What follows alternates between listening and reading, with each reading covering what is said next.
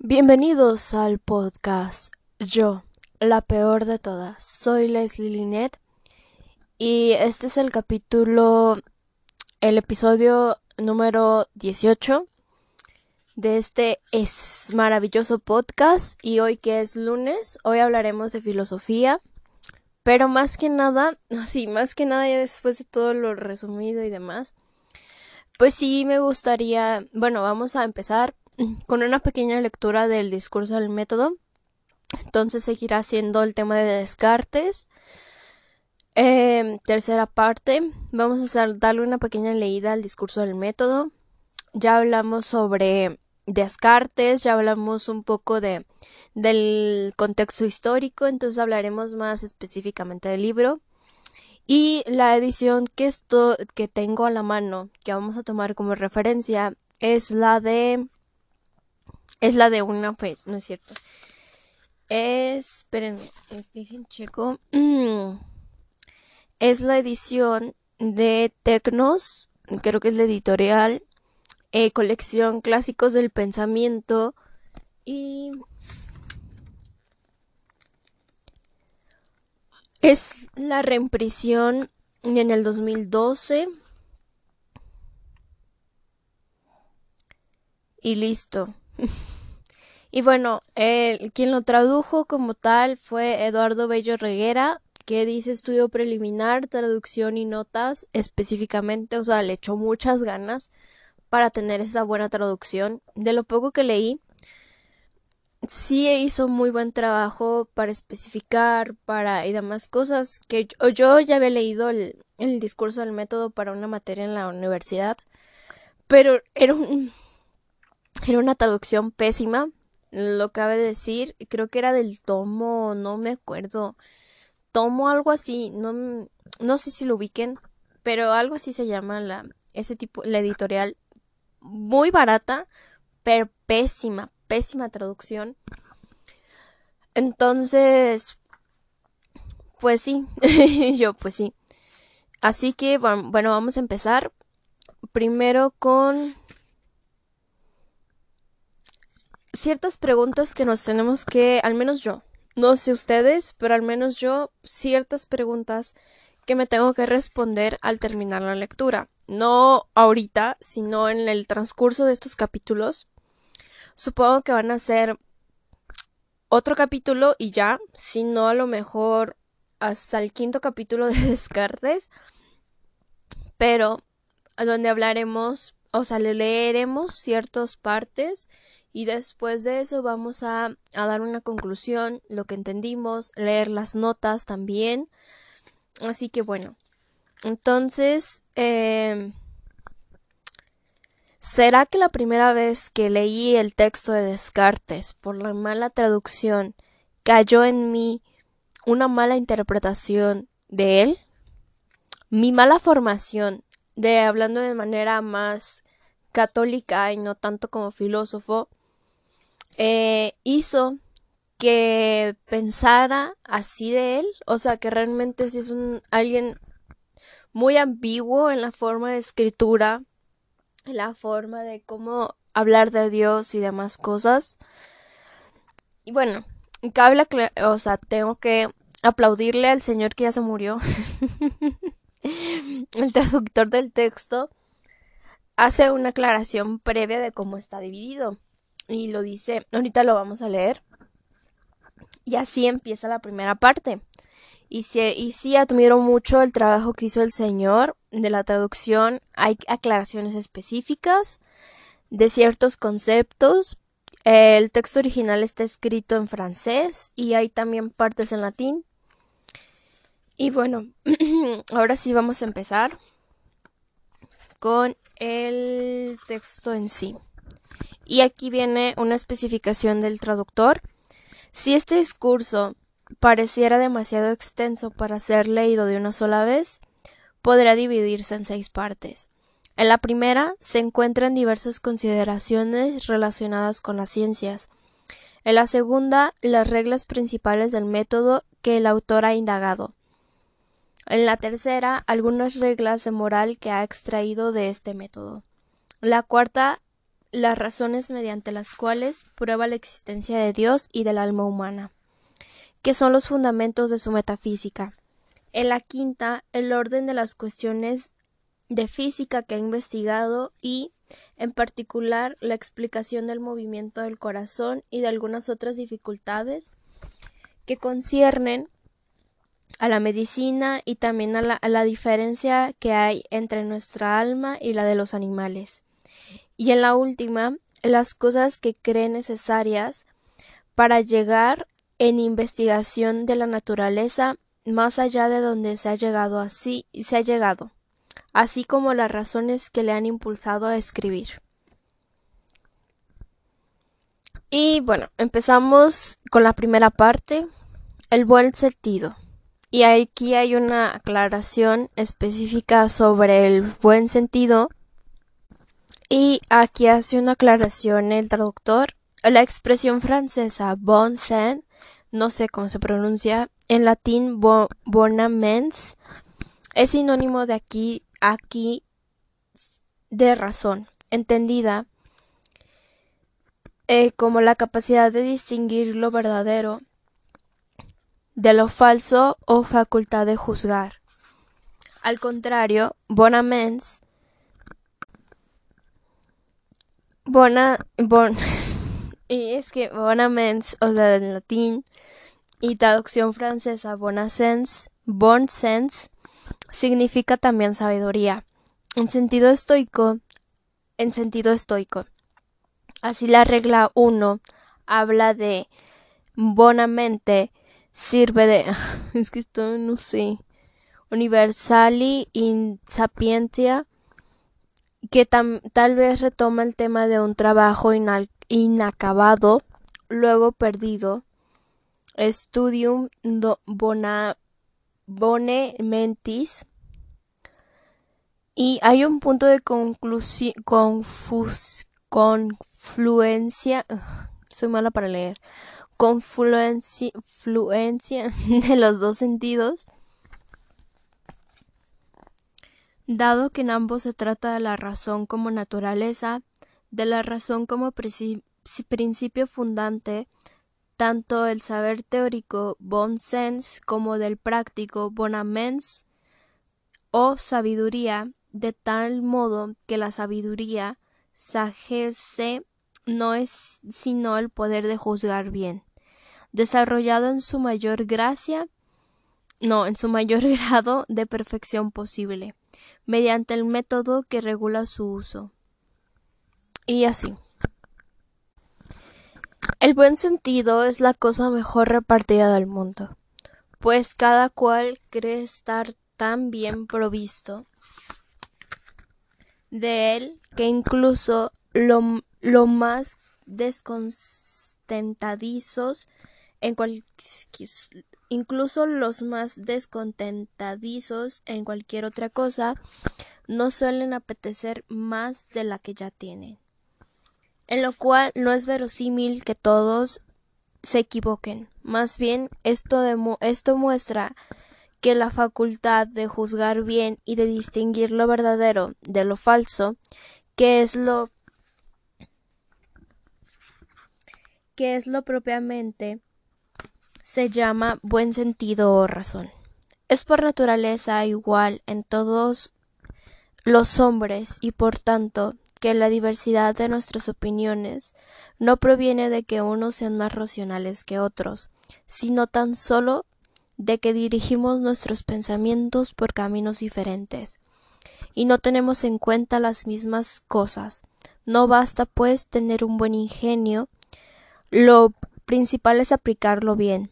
Las almas más eminentes son capaces de los mayores vicios como también de las mayores virtudes, y los que caminan muy lentamente pueden llegar mucho más lejos si siguen siempre el camino recto que los que corren pero se alejan de él. Es que me acuerdo perfectamente de ahorita que estoy leyendo este texto de, manera nueva, por así decirlo, porque ya se van a hacer casi tres años de la última vez que leí el texto. Y, y recuerdo perfectamente, de ahí me llamó muchísimo la atención Descartes, porque habla de esa humildad, ¿no? De esa de que sí, o sea, no es, eh, como lo dijo ahí, no todos somos más racionales que otros, eh, sino más bien que dirigimos nuestros pensamientos de manera muy diferente en las cosas que más nos importan y demás cosas. Y yo de wow. no sé, me llamó muchísimo la atención. Fue de los primeros textos que leí en la universidad. Y sí fue de que, o sea, realmente él... Pero pues aún así, como él lo mismo lo refiere, después de eso, de que a pesar de que tenemos diferentes objetivos en la vida, por así decirlo, o nos eh, enfocamos en otras situaciones, al final siempre es esa parte, ¿no? O sea, esa parte de que vamos por un mismo objetivo y no sé, al menos para como católica podría decirse la santidad, pero a lo mejor unos por hacerlo de manera más rápida o hacerlo de una manera no sé, no digo que diferente, sino una manera más o que realmente se, se te olvida el enfoque real de esa parte, pues sí llegas a hacer cosas que no. Por eso también caes en los mayores vicios, como también hay personas que, que florecen mayores virtudes. O al menos así lo veo yo. Pero bueno, al menos como ejemplo, si de para poder entenderlo un poquito más. Y sí me, o sea, recuerdo perfectamente todo, o sea, recuerdo muy bien que me quedé fascinada después de leer el texto hace casi tres años. Y bueno, por mi parte, nunca he presumido de mi ingenio fuese en algo más perfecto que, en los del, que, lo, que el de los demás. Hasta he deseado con frecuencia tener pensamiento tener el pensamiento tan ágil o la imaginación tan nítida, o la memoria tan amplia y viva como otros lo tienen, y no conozco otras cualidades, excepto estas, que puedan contribuir a la perfección del ingenio, pues es, es pues en lo que en lo que concierne a la razón o al sentido, ya que es la única única cosa que nos hace hombres y nos distingue de los animales. Quiero creer que está, que está entera en cada uno de nosotros y seguir en esto la común opinión de los filósofos, que dicen que sólo existen diferencias de grado entre los accidentes y de ninguna manera entre las formas o naturalezas de los individuos de una misma especie. Y aquí habla más sobre que él, o sea, o sea, como que esa importancia de utilizar solo la razón, como esa parte de que la razón nos diferencia, diferencia, no sé cómo de pronunciarlo, de los, de los animales y que es lo que nos hace humanos, por así decirlo. Entonces, o sea, como que es lo único que le importa, que al menos se perfeccione su manera de razonar pero, pues sí, porque dice de una manera más nítida, un pensamiento más ágil y demás cosas. Pero, o sea, como que vive en esa utopía o no sé cómo explicarlo, en la que piensa que todos razonen igual. Pero pues no es así. O sea, todos tenemos razón. O sea, la razón en sí, no razón de de que ciertas verdades y demás, ¿no? O sea, todos tenemos la razón, pero no todos la tienen ejercida, no todos, o sea, sí es algo que nos hace un seres humanos, pero no todos al mismo tiempo. Eh, es que yo creo, al menos creer de creer, porque pues realmente no, no tengo como bases fundamentales para afirmarlo, que que sí, todos tenemos la razón, pero no todos la han ejercido o no todos la han fomentado, que es lo mismo, ¿no? O sea, como nos explican al principio de la carrera, todos tenemos mental, todos somos filósofos, aunque no estemos estudiando filosofía, pero a pesar de eso, a lo mejor en nuestra sociedad, más en la mexicana, pocas son las personas que realmente se cuestionan las situaciones, que realmente se preguntan cosas, o sea, cualquier tipo de cosas, o sea, cosas muy tontas o cosas mucho más elaboradas. O sea, como que siempre hay como que, que no digo que solo el querer buscar respuestas, porque la verdad, en filosofía va a haber muchas preguntas, pero pocas respuestas.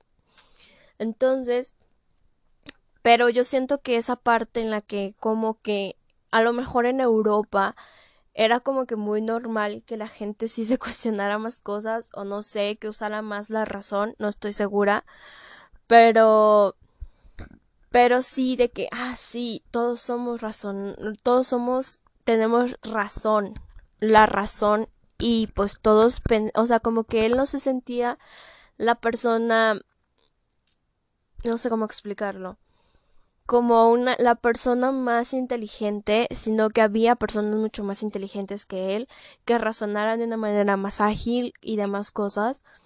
Entonces pensaba que había personas, o sea, que a lo mejor todas las personas a su alrededor pensaban de una mejor manera que él y por eso pensaba así que todos tenemos esa razón y que todos la tenemos elaborada y que simplemente hay que perfeccionarla. Pero bueno, proseguimos. Eh, pero no me arreda afirmar que creo haber tenido una gran suerte al encontrarme desde joven en ciertos caminos que me han conducido a consideraciones y máximas, a partir de las cuales he llegado a formar un método, por medio del cual me parece que es posible aumentar gradualmente mi conocimiento y elevar poco a poco hasta el punto más alto, al que la mediocridad de mi ingenio y la brevedad de la vida puedan permitirle llegar. Pues de ese método he recogido ya tales frutos, que, si bien en los juicios que hago sobre mí siempre tiendo a inclinarme hacia el lado de la desconfianza más que a la de la presunción. Y si bien al observar con mirada de filósofo las diferentes acciones y empresas de los hombres, no encuentro casi ninguna que no parezca vana e inútil. No deja de producirme una gran satisfacción el progreso de creer que creo haber realizado, ya que en la investigación de la verdad ni dejo de concebir tales tales esperanzas para el futuro que si entre las ocupaciones propias de los hombres hay alguna que sea sólidamente buena e importante. Me atrevo a creer que es lo que yo he elegido, la que yo he elegido. Y bueno, aquí yo siento que hay una poca de influencia en el catolicismo, porque pues, o sea, no sé qué, qué pensamientos tenían los jesuitas en aquellos momentos pero yo pienso que eran mucho más más humildes en esos aspectos no estoy segura pero al menos como esa espiritualidad jesuita sí se llevó si realmente no fue el sacerdote jesuita que a muchos muchos dicen que fue no hay alguna al menos algo en concreto pero sí fue al menos sí se nota en, esta parte que sí tiene algo de del, catolicismo porque habla de que él prefiere mil veces desconfiar de su propio conocimiento antes alabarlo y van a gloriarse de él. Y eso al menos no digo, ay, todos los católicos deberían de hacerlo, pero creo que al menos cuando hay una buena formación al respecto, terminas dándote cuenta que no eres nada y que tus conocimientos no son nada, sino es por gracia de Dios, ¿no? Entonces, bueno, ah, proseguimos. Puede suceder, no obstante, que esté equivocado y apreciar casi como acaso como oro y diamantes lo que no es sino un trozo de cobre o vidrio. Sé cuán expuestos estamos a equivocarnos en todo lo que nos afecta y cuán sospechosos deben sernos también los juicios de los amigos cuando los pronuncian en nuestro favor. Con todo, me gustaría mostrar en este discurso los caminos que he seguido y representar asimismo mi vida como en un cuadro, a fin de que cada uno pueda juzgar y enterándome luego por rumor público de las opiniones emitidas. Tendré un nuevo medio para instruirme y que añadiré a los que acostumbro a emplear. O sea, hasta eso hay cierta como como esa cierta abertura a que la gente lo corrija. No sé, se me hace muy asombroso. Sí, no, a veces no podemos diferenciar entre otras cosas, como él lo dijo, que acaso podemos confundir ciertas cosas o ciertas personas, no sé, eso ya lo, lo tomo más como opinión personal, en que lo confundimos como un trozo o un pedazo de oro o de diamante y de repente es un trozo de, de, de vidrio, ¿cómo era? Ah, un trozo de cobre o de vidrio, o sea, y lo confundimos completamente. Pero incluso él está abierto, estaba abierto porque ya se murió, a hacer, o sea, a la crítica, o sea, realmente a de que, o sea, si realmente estoy en mi error, o estoy en un error o hay cosas por las cuales que corregir de en este texto, lo tomaré muy en cuenta. Eh, estoy dispuesto a que eso pase y eso se me hace muy bueno. O sea, de su parte, qué maravilla. No todos los filósofos tenían esa disposición. La mayoría de ellos eran muy arrogantes, muy de que yo tengo la verdad absoluta. Incluso hay unos pseudofilósofos por ahí en redes sociales que se creen tener la verdad absoluta y, y pues así, o sea, y más que se dicen muchas cosas y es como que nunca tienes la verdad absoluta, ni que fueras qué o qué, pero bueno, proseguimos. No es, pues, mi propósito enseñar aquí el método que cada cual debe seguir para dirigir bien su razón, sino solo mostrar de qué manera he procurado, conducir la mía. Aquellos que se atreven a dar preceptos deben estimarse más hábiles que aquellos a quienes se los dan. Si tan y si faltan en la cosa en la más mínima son censurables por ello.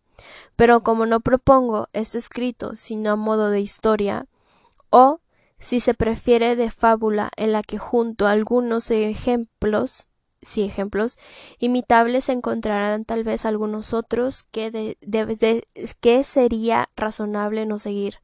Espero que sea útil para algunos sin ser nocivo para nadie y que todos agradecerán mi franqueza. No, o sea, realmente le admiro esa parte.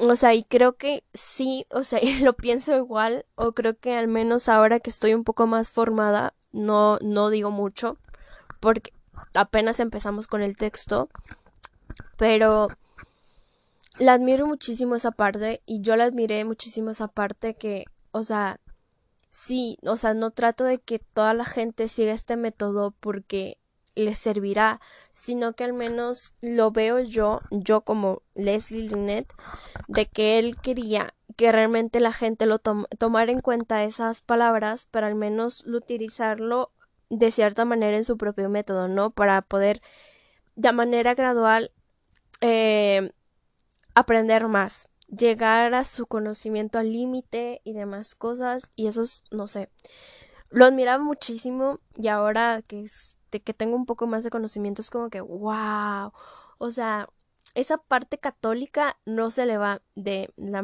no se le va así y es muy admirable la verdad. Pero bueno vamos a seguir. Desde mi niñez fui habituado en el estudio de las letras, y como me persuadían que por medio de ellas se podría, ah, podía adquirir un conocimiento claro y seguro de todo cuán es útil para la vida, sentía yo un vivísimo deseo de aprenderlas, pero cambié por completo de opinión tan pronto como hube concluido mis estudios. Al término de los cuales se acostumbra a entrar en, el rango de los doctos, pues me embargaban tantas dudas y errores que habiendo intentado instruirme me parecía no haber alcanzado otro resultado que el de haber descubierto progresivamente mi ignorancia. Y, sin embargo, realizaba mis estudios en una de las escuelas más célebres de Europa, en donde pensaba yo que debía haber eh, hombres sabios, si es que existían en algún lugar de la tierra. Había conseguido aprender ahí todo lo que los compañeros aprendían, y no contento aún con las ciencias, que nos enseñaban hojé cuantos libros pudieran caer en mis manos referentes a las, a las que se consideraban como las más curiosas y raras. Conocía además los juicios que los otros hacían sobre mí y no veía que se me considerase inferior a mis condiscípulos, aunque entre ellos hubiese ya algunos a quienes se destinaban a ocupar los puestos de nuestros maestros. En fin, nuestra época me parece tan floreciente y fértil en, en destacados ingenios como haya podido serlo cualquiera de los precedentes por todo lo que llegué a tomarme la libertad de juzgar a los demás por mí mismo y de pensar que no había doctrina alguna en el mundo tal y como se me había prometido anteriormente. Y es que, no sé, es que creo que sí es un pequeño, pequeñísimo error. Al menos yo, de manera personal, lo digo. Creo que hay un pequeñísimo error. No, no de él, no de él, sino de las personas que lo dijeron muchísimo antes y que no solo en ese siglo, o sea, que en 1500 y tantos, sino que también pasaba a incluso el siglo pasado, en los en el siglo XX y a principios del siglo XXI, y todavía hay alguna que otra persona que piensa igual, que por ser muy doctos, que por ser, o sea, que terminas leyendo mucho y eres la persona más docta, pero no, o sea, y esto lo llega a la conclusión hace unos pocos días en vacaciones. O sea, por más que leas, si no comprendes lo que lees, va a ser muy difícil que puedas emplearlo en tu vida diaria. Incluso ah, tuve clases referente a esto donde nos decían, o sea, es que tienes que comprenderlo y no solo comprenderlo, sino también que sino también que resulta que tienes que ponerlo a la práctica, o sea, es, saber conocer, aprender, conocer, saber, algo así, no me acuerdo cómo va, pero es que tienes que, o sea, por ejemplo, lo lees, lo empiezas a comprender y después lo llevas a la práctica. O sea, si no sé, si lo que leíste no lo comprendiste, muy difícil lo puedes llevar a la práctica, entonces de verdad ahí se nota lo poco que comprendiste la lectura.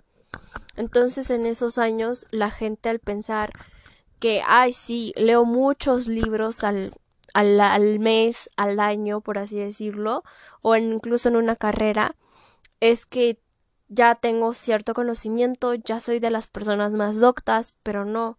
Y esto creo que le pasaba mucho a él, que al darse cuenta, o sea, es que uno llega pensando que lo sabe todo y resulta que no, no sabe nada. Eso es muy normal que, o sea, al final es como que ignoras mucho más cosas de lo que pensabas ignorar cuando ya tienes ese cierto conocimiento. Y es algo que también es muy peligroso para eso del, de empezar a conocer mucho más, porque terminas dándote cuenta que no sabes nada. Y bueno, a veces caes en crisis y demás cosas.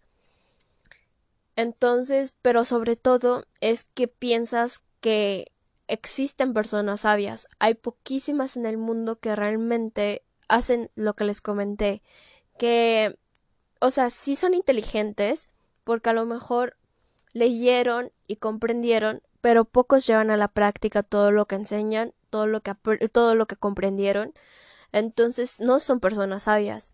Entonces, por más bien, porque incluso hay esa, esa idea de que los viejos eh, son sabios y para nada, o sea, pueden haber leído o no leído nada y no solo no solo basta con las experiencias, sino también con el conocimiento. Entonces, pues bueno, y no son sabias porque realmente no están no están haciendo lo que bueno, no no practican lo que predican, algo así por el estilo.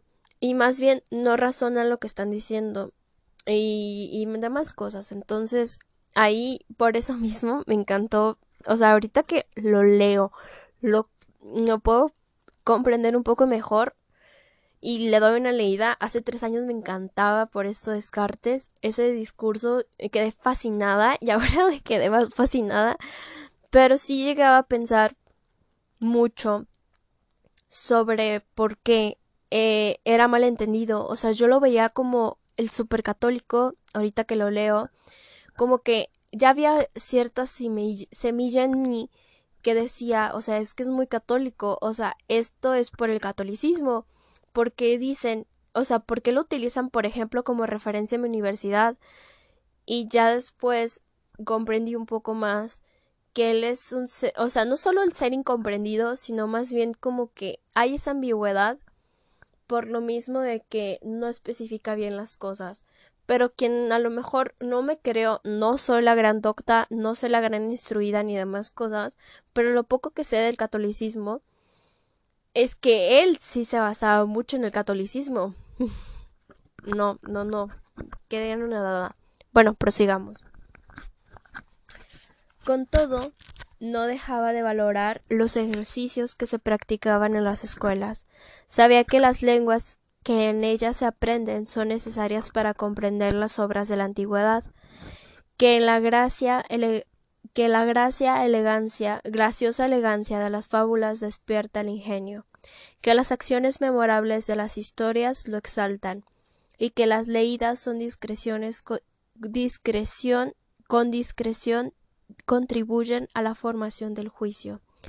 Que la lectura de todos los buenos libros es como una conversación con las personas más distinguidas de los siglos pasados, que han sido sus autores, y hasta una conversación estudiada en la que no nos descubren sino más selecto de sus pensamientos, que la elocuencia posee una belleza y un poder de seducción incomparable, que la poesía encierra delicadezas y suavidades que arrebatan que las matemáticas posibilitan sutilísimas invenciones que pueden contribuir mucho tanto a satisfacer a los curiosos como a facilitar todas las artes y a disminuir el trabajo de los hombres. Que los escritos que tratan de las costumbres contienen muchas enseñanzas y exhortaciones a la virtud que son muy útiles. Que la teología enseña a ganar el cielo, que la filosofía proporciona el medio para hablar con verosimilitud de todas las cosas y hacerse admirar de los de los menos sabios, que la jurisprudencia, la medicina y las demás ciencias dan honores y riquezas a quienes las cultivan, en fin, que es bueno haberlas examinado todas, incluso las más supersticiosas y falsas, para conocer su justo valor y no dejarse engañar por ellas. Quedé fascinada. no, no, no. De verdad que qué texto, qué texto, qué palabras, qué buena traducción, la verdad. Y bueno, aquí lo resume todo y específicamente dice o sea, como esa parte que nos dicen, tienes que, o sea, sin juicio propio o a lo mejor aprender de todo un poco y tú mismo ganar tu propio criterio, ¿no? O sea, como lo dijo de las ciencias, de, de la medicina, de la teología, de la filosofía, o sea, todo esto te va a servir de cierta manera en algo, pero al final de eso eh, al final, no, o sea, de todo esto, de todo lo que aprendas, de todo lo que sepas, por así decirlo, eh, te ganarás tu propio criterio y te, no te engañarás tan fácil sobre ellas. Qué belleza. Pero bueno, eh, ahora sí, volvemos, proseguimos con la lectura. me fascinó, me fascinó. Pero creía también que ya que ya había dedicado suficiente tiempo a las lenguas, e incluso a la lectura de los libros antiguos y a sus historias y fábulas, pues es casi lo mismo conversar con gente de otros siglos que viajar.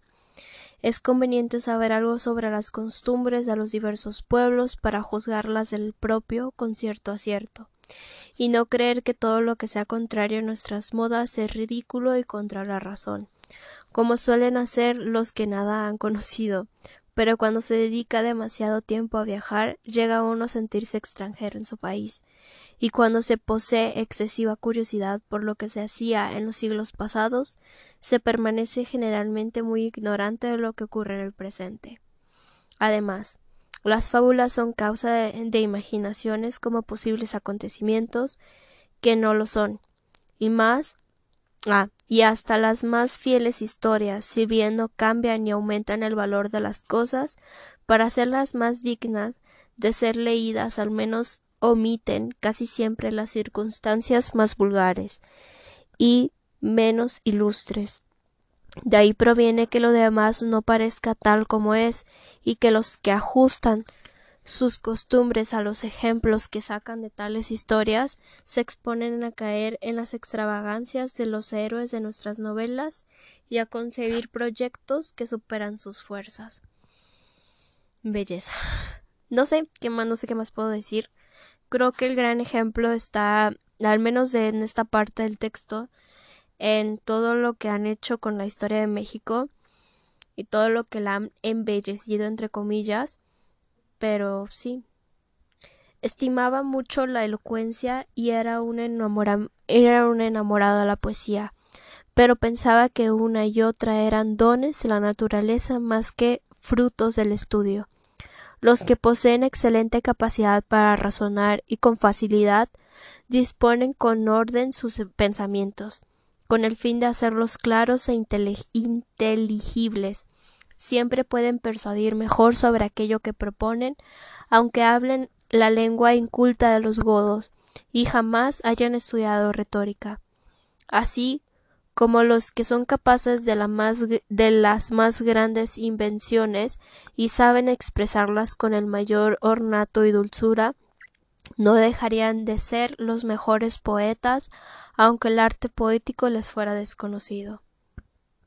Me deleitaba sobre todo en el estudio de las matemáticas, dada la certeza y evidencia de sus razonamientos, pero no me daba cuenta todavía de su verdadero uso, y pensando sobre que sólo eran aplicables a las artes mecánicas, me extrañaba de que, siendo sus cimientos tan firmes y sólidos, no se hubiese construido sobre ellos nada más elevado.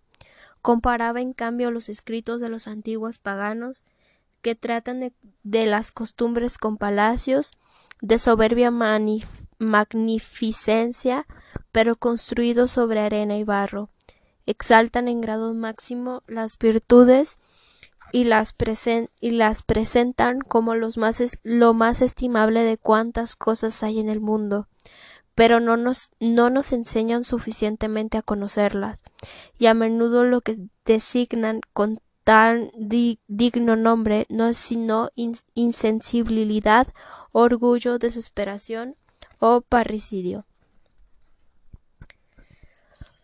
no sé, o sea, con las matemáticas siempre, al menos yo, de hablando de una manera más personal, siempre he tenido muchos problemas al respecto, porque creo que he sido, no digo, siempre me he preguntado muchas cosas y más con las matemáticas porque son tan razonal, razon, razon, racionalistas y las personas a las que les preguntaba mucho menos sabían lo que responderme, ¿no? Entonces sí me causaba mucho ese conflicto y pues sí no había nadie que me respondiera eso. Entonces sí decía, entonces ¿para qué? Pero sí con el tiempo, tampoco es que ahorita las ame, pero sí poco a poco he comprendido con más lecturas y más cosas que pues no solo es esa parte de las matemáticas en la que me hablan sobre no sé, el triángulo, los triángulos, o sea, también es la geometría, pero no solo es la álgebra, el cálculo integral, cosas así, o sea, también hay mucho más por qué conocer. Me gusta muchísimo más la teoría que la práctica, ciertamente, pero bueno, ahora proseguimos con la lectura.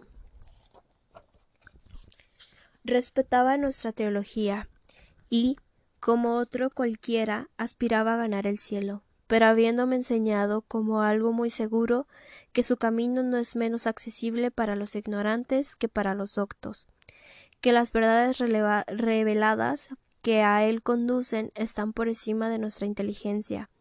Nunca me hubiera atrevido a someterlas a la fragilidad de mis razonamientos, pues pensaba que para emprender su examen y finalizarlo con éxito, era necesario contar con alguna asistencia extraordinaria del cielo y ser algo más que hombre.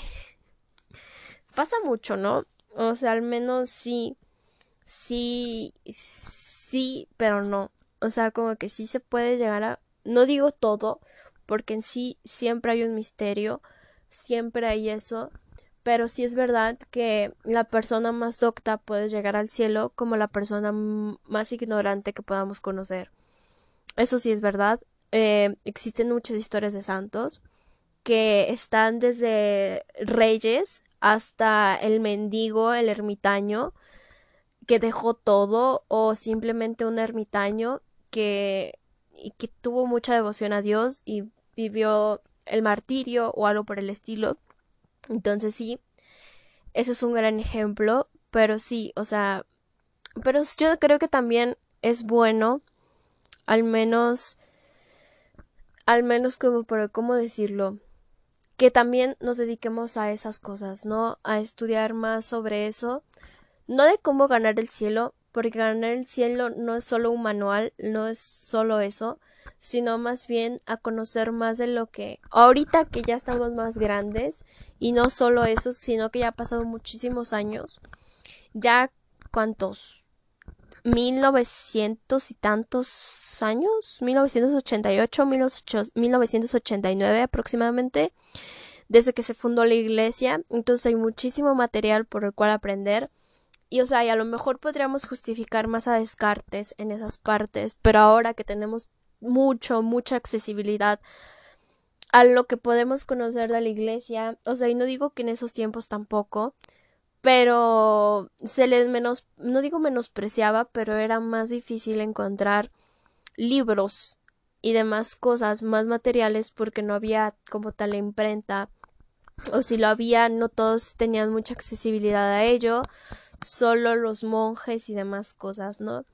Entonces ahora que tenemos mucho más accesibilidad a aprender ese tipo de cosas, pues está muy excelente, está muy bueno que, que podamos acceder a eso y que no solo, o sea, y no quedarnos solo con nuestro conocimiento, también deberíamos de, como tal, no solo que ser más que hombres, sino guiarnos de otra persona que, que sepa más que nosotros, un sacerdote, un sacerdote principalmente un buen sacerdote principalmente que nos pueda resolver nuestras dudas, porque si no va a estar muy difícil, porque nos quedaríamos con nuestro conocimiento, con el conocimiento entre comillas, y no, no razonaríamos lo que hemos leído, lo que hemos comprendido y cómo está, por ejemplo, el contexto, eh, la situación y demás cosas, ejemplos, y así, ¿no? O sea, como que necesitamos un mediador en esas situaciones entre la lectura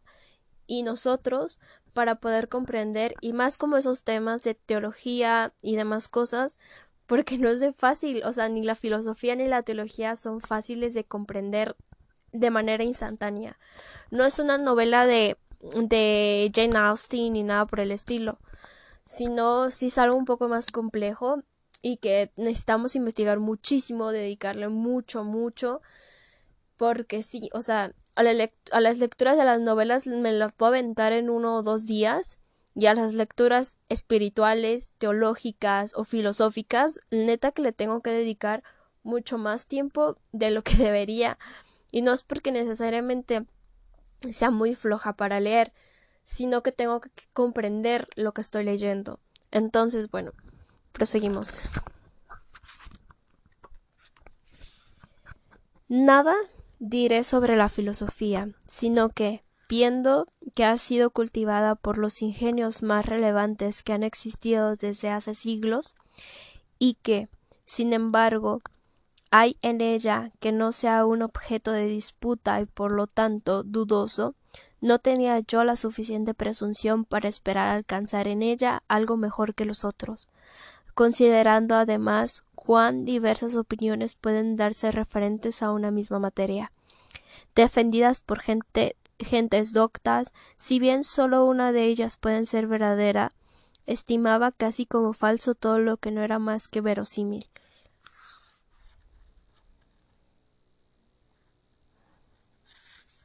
verosímil. Y, y bueno, pues sí, o sea, es que también es lo particular de la filosofía que hay muchísimos escritores, muchísimos filósofos que hablan de sobre un mismo tema, por ejemplo, sobre la, su concepción de la verdad, su concepción del amor, que creo que el amor es un tema un poco más nuevo, la verdad, la realidad, por ejemplo, que es de los temas más viejos, o sea, y cada filósofo tiene su propia concepción de en esa parte, ¿no?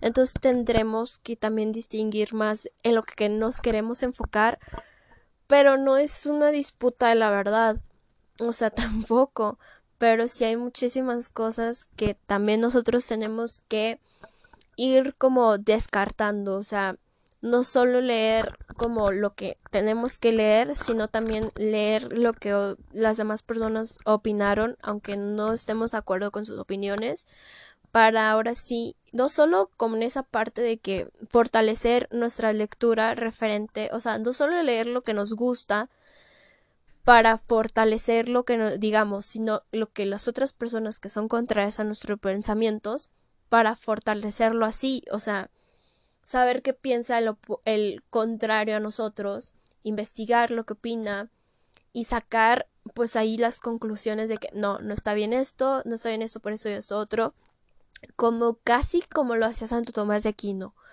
pero no hacer un texto tan grande. y en cuanto a las demás ciencias, dado que toman sus principios de la filosofía, estimaba que no se podía haber construido nada sólido sobre cimientos tampoco firmes. De ahí que ni el honor ni el provecho que prometen fueran razones suficientes para determinarme a aprenderlas pero pues no me encontraba, gracias a Dios, en una situación tal que me viese obligado a hacer de la ciencia un oficio para mejorar mi fortuna. Y aunque no profesara el desprecio de la gloria a lo cínico, apreciaba muy poco, sin embargo, aquello que solo se puede adquirir mediante falsos títulos. Y, en fin, en lo que se refiere a las vanas doctrinas, pensaba que ya conocía bastante bien su valor, para no dejarme engañar nunca más ni por las promesas de un alquimista, ni por las predicciones de un astrólogo, ni por las posturas de un mago, ni por los artificios o la presunción de todos los que profesan saber más de lo que saben. Por ello, tan pronto como la edad me permitió salir de la sujeción de mis preceptos, abandoné completamente el estudio de las letras. Y tomando la decisión de no buscar otra ciencia que la que pudiera hallar en mí mismo o el gran libro del mundo, dediqué el resto de mi juventud a viajar, a conocer cortes y, ejércitos, a tratar con gentes de, diversos temperamentos y condiciones, a recoger diferentes experiencias, a ponerme a mí mismo a prueba con en las ocasiones que la fortuna me, me deparaba y hacer siempre tan reflexión sobre las cosas que se me presentaban que pudiese obtener algún provecho de ellas, pues me parecía que podría encontrar mucha más verdad en los razonamientos que cada uno hace en los asuntos que le atañen y cuyo resultado puede serle inmediatamente su castigo si ha juzgado mal, que los que hacen en su despacho un nombre de letras sobre especulaciones que no producen efecto alguno y no tienen para él otra consecuencia. No sé, me llama muchísimo la atención porque, o sea, él mismo dice que le prefería vivir de eh, aprender de la experiencia después de aprender sobre las letras y demás cosas vivir, salir a experimentar, porque como tal es la experiencia, o sea, el aprender sobre otras personas y demás cosas, pues es salir del mundo, salir de las letras, salir de los libros, salir de ese razonamiento para saber qué lo que otras personas piensan. Y según eso es de los que más racionalistas que era, qué raro, ¿no? Pero muy particular. Y ¿Acaso que al aspirarle tantas tanta más vanidad cuanto más se aparta del sentido común, ya que habrá tenido que emplear mucho más ingenio y artificio para intentar hacerlas verosímiles, y siempre sentía un deseo inmenso de aprender a distinguir lo verdadero de lo falso, para ver claro en mis acciones y andar con seguridad en esta vida. Es cierto que, mientras me limitaba a considerar las costumbres de los otros hombres, apenas encontraba en ellas nada que me convenciera, y observaba casi tan diversa como había advertido antes entre las opiniones de los filósofos, de tal manera que el mayor provecho que obtenía de esto era que, al ver varias cosas que si bien no parecían muy extravagantes ni ridículas, no dejaban de ser por ello comúnmente aceptadas y aprobadas por los otros grandes pueblos. Aprendió a no creer nada con demasiada firmeza de todo lo que se había persuadido únicamente por el ejemplo y la costumbre, y así me liberaba poco a poco de muchos errores, que me pueden ofuscar nuestra luz natural y hacernos menos aptos para escuchar la voz de la razón. Pero después de haber empleado varios años estudiando de este modo en el libro del mundo e intentando adquirir alguna experiencia, Tomé un día la resolución de estudiar también en mí mismo y de emplear todas las fuerzas de mi ingenio en elegir los caminos que debe elegir, lo cual me dio mejor resultado. Me parece que si no hubiera alejado nunca de mi país ni de mis libros, dice, me parece que si no me hubiera alejado nunca de mis libros ni de mi país ni de mi país ni de mis libros. O sea, es que al final de esto él concluye que pues sí, que le hartaba la, la, la gente, que era como que, ay, es muy raro para mí, aunque no lo diga como tal, pero pues sí, o sea, sí al final siempre va a haber choques culturales, y más cuando estás acostumbrado a otras cosas, o sea, que él es francés y a lo mejor salía a otros países, sí era como que, ah, caray, ¿por qué hacen esto y aquí no hacen nada? O sea, porque, por ejemplo, él que de repente vivió en Francia, que es un poco más cálidos, por ejemplo, un poco más cálidos que en Alemania. O sea, son cosas completamente diferentes. Entonces, sí, según yo, los alemanes son mucho más, por ejemplo, en las cosas de la liturgia, son mucho más como menos expresivos que los franceses, mucho menos románticos que los franceses en esos aspectos de la liturgia. Entonces por eso chocaba muchísimo con eso, digo yo.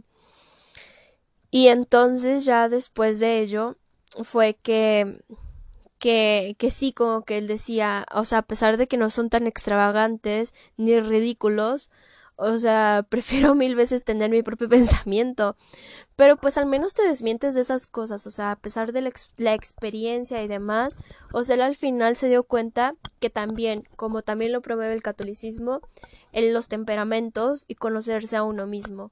Porque si uno no se conoce a uno mismo, nunca va a poder progresar bien en la vida, o sea, y no, o sea, creo que hay una frase de que mientras me conozco más a mí mismo, conozco más a Dios. Algo así. Pero bueno, es todo por el día de hoy. Eh, creo que si vamos todos los lunes todavía va a haber muchos capítulos de Descartes a leerlo, a reflexionarlo y espero que les haya ayudado mucho para comprender un poco más de la lectura. Estaré haciéndolo igual, leyendo, dando mi punto de vista y ya de ahí pues a lo mejor una que otra conclusión.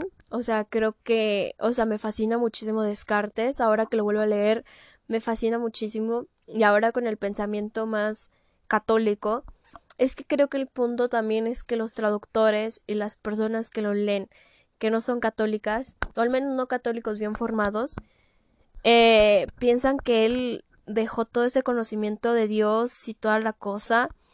O sea, sí a lo mejor, qué raro que no quiera más sobre casi serse un ser sobrenatural para comprenderlo, pero pues a lo mejor también es la época, ¿no? Entonces, bueno, eh, nos vemos para la próxima. Espero hayan disfrutado este capítulo, así que no me queda nada más que decir adiós.